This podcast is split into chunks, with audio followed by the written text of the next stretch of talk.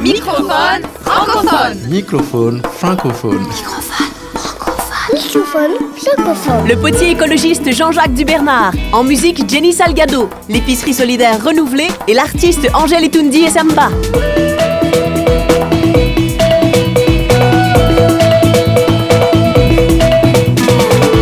Microphone francophone. Francophone. francophone.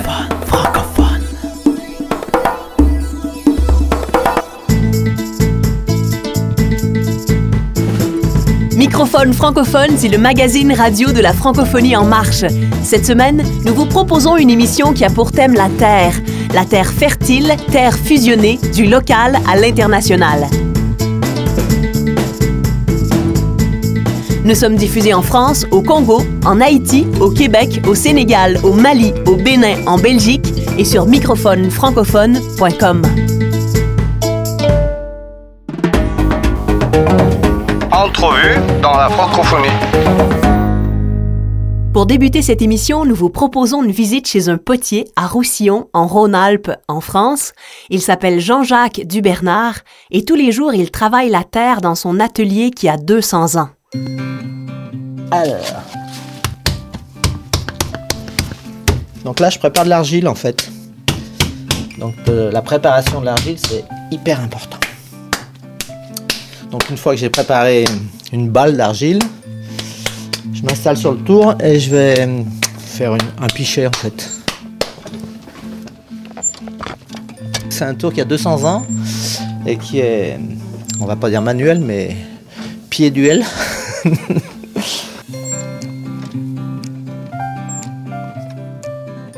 Voilà, quand on est potier, bah déjà c'est une espèce d'éloge de la lenteur hein, dans notre société où tout on clique et voilà, c'est faut que ça soit là tout de suite et, et dans la seconde qui suit là, c'est vraiment le contraire, c'est-à-dire qu'il y a plein d'étapes qui sont très longues et puis et puis ça apprend, c'est une philosophie, moi je dirais ça devrait être obligatoire. hein. Mon rêve, c'est de faire tourner tous les décideurs de la planète qui se rendent compte que 500 grammes de terre c'est plus fort qu'eux, c'est-à-dire que tu peux prendre un c'est assez moral, un homme, une femme, un noir, un blanc, un jeune, un vieux, un gros, un maigre face à un morceau de terre de 500 grammes, c'est tout le temps la terre qui gagne.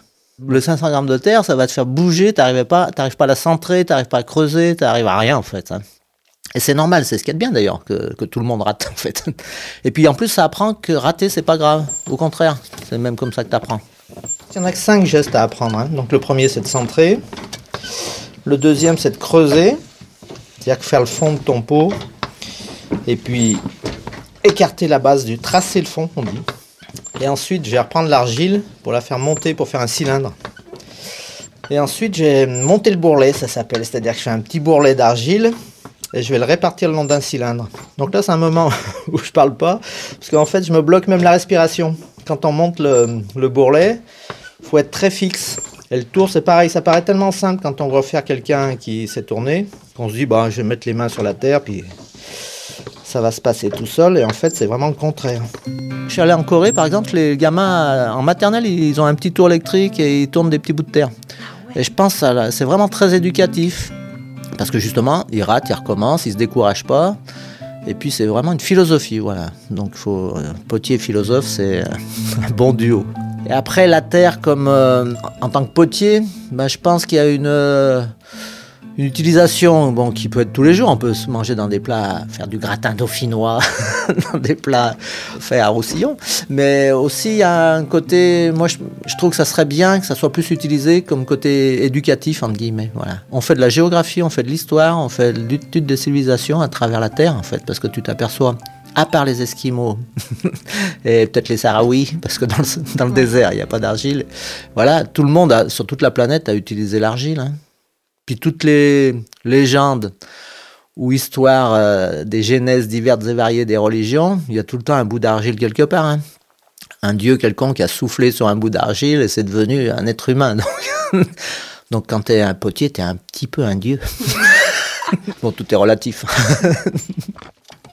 Donc le quatrième geste, je vais donner une forme, c'est-à-dire que euh, à partir de mon cylindre là qui est monté, je vais mettre la main gauche à l'intérieur et je vais pousser, je vais lui donner du ventre en fait. Mon pichet, il faut qu'il soit un peu dodu. Donc la main gauche pousse vers l'extérieur la main droite retient pour pas que ça s'écroule. Et le cinquième geste, puisque j'ai dit qu'il y avait cinq gestes, ça va être de finir la lèvre du pot. La lèvre, c'est la partie du haut du pot. Là, c'est presque des cailloux. hein, Quelqu'un qui sait pas que c'est de l'argile, quand on prend un bout, euh, c'est dur. Il y a tout un travail. A- On est 3000 potiers en France. Et il y en a 2988 qui ne préparent pas leur terre, en fait. Mais l'atelier où on est, c'est un atelier qui a 200 ans, qui a survécu à tout, même à Tupperware. et on a gardé, par contre, moi, la chance que j'ai eue, c'est d'apprendre avec un vieux potier qui s'appelait Jean-Marie Paco, et qui, lui, a gardé euh, vraiment l'outil de travail dans son état. Donc, l'été, on prépare de l'argile, qui est locale. Il faut la laver, enlever les impuretés. Après, on la stocke en cave. Il y a une légende qui dit qu'en Chine, le grand-père prépare la terre pour le petit-fils. Donc là, pareil, ça donne une idée de la durée et- de la non-rapidité. Mais du coup, elle va prendre des qualités. Bah, en fait, comme nous, hein, en vieillissant, normalement, on prend des qualités. normalement. C'était Jean-Jacques Dubernard de la poterie des Châles à Roussillon, en France.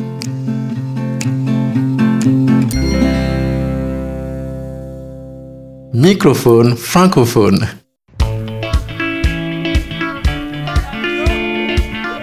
Jenny Salgado est née au Québec de parents haïtiens. Dans sa chanson Spit White, elle fait référence au poème de la québécoise Michelle Lalonde, Speak White. Ce terme était une insulte utilisée au Canada par les anglophones envers les francophones en leur disant de parler blanc, donc de parler anglais. Ce terme n'est plus utilisé, mais le sujet est d'actualité lorsqu'on le met dans le contexte des minorités ethniques dans n'importe quel pays. Voici Spit White de Jenny Salgado. Il y en a qui chantent en anglais. Il y en a qui chantent en anglais. Il y en a qui chantent dans toutes les langues pour parler au monde entier. Moi, cette tonne-là, j'ai le goût à chanter en joie. Hey, où c'est tu veux, je m'en aille? C'est ici que je suis né.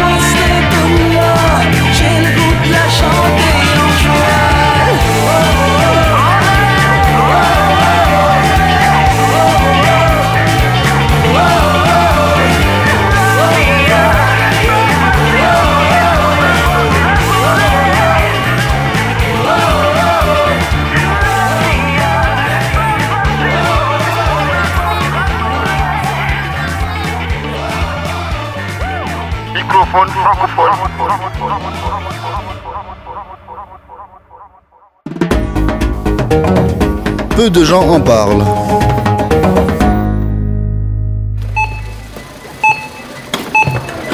Il nous fait 10 euros 52 cents, monsieur, s'il vous plaît.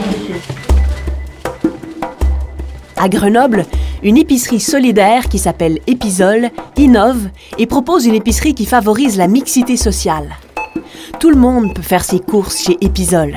Épisole invite les gens du quartier à devenir membres et les tarifs sont ensuite modulés en fonction des capacités financières de chacun. Les plus fortunés paient le tarif moyen des épiceries, D'autres achètent à prix coûtant certains produits et les moins fortunés ne paient qu'environ 20% du prix de certains articles. Épisol offre des produits de qualité, quand c'est possible locaux et biologiques. Cette épicerie solidaire s'approvisionne chez 20 producteurs locaux, chez des grossistes et dans des banques alimentaires. Épisol a créé quatre emplois d'insertion et comme plusieurs épiceries à vocation sociale, elle offre plusieurs ateliers autour de l'alimentation saine et de la gestion du budget. Donc nous allons mettre les échalotes. Ok? Épisol naît dans une optique collective et participative. L'idée est d'utiliser l'épicerie, un lieu que tous fréquentent régulièrement, pour créer un espace de solidarité, pour tisser du lien social et devenir acteur de son alimentation. La participation des usagers est essentielle. Ce sont eux qui évalueront les besoins et qui trouveront les stratégies pour y répondre.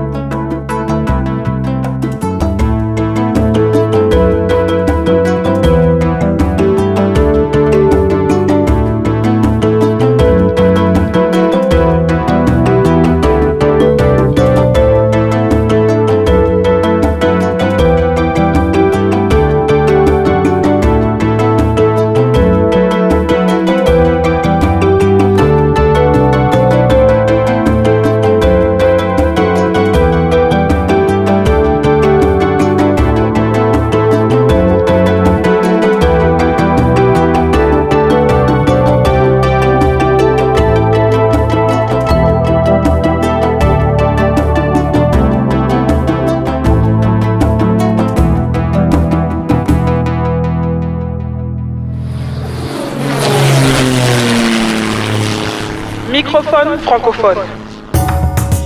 Culture de sens.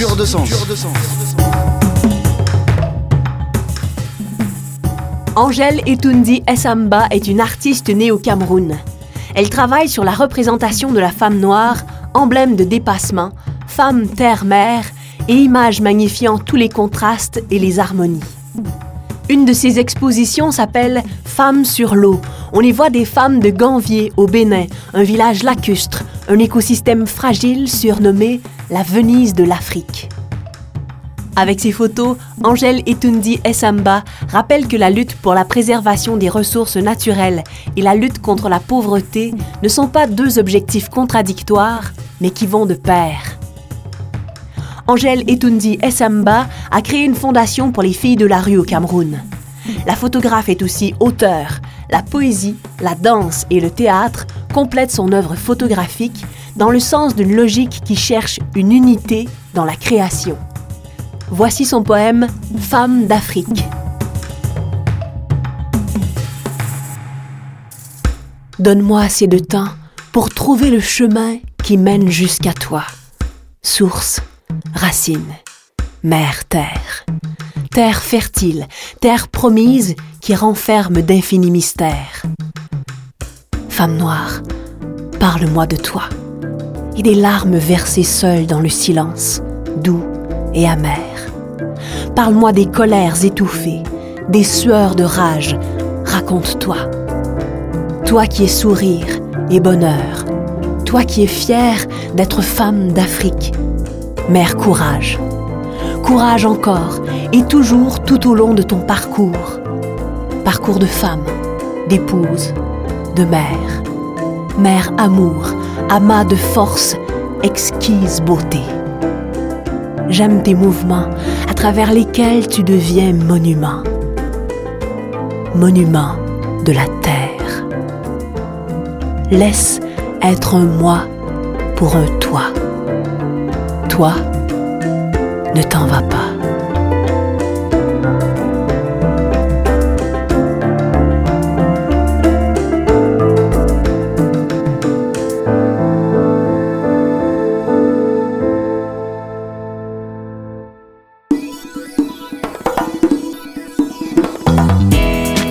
C'était Microphone francophone. Merci à la Fondation Un Monde par tous, à la région Rhône-Alpes.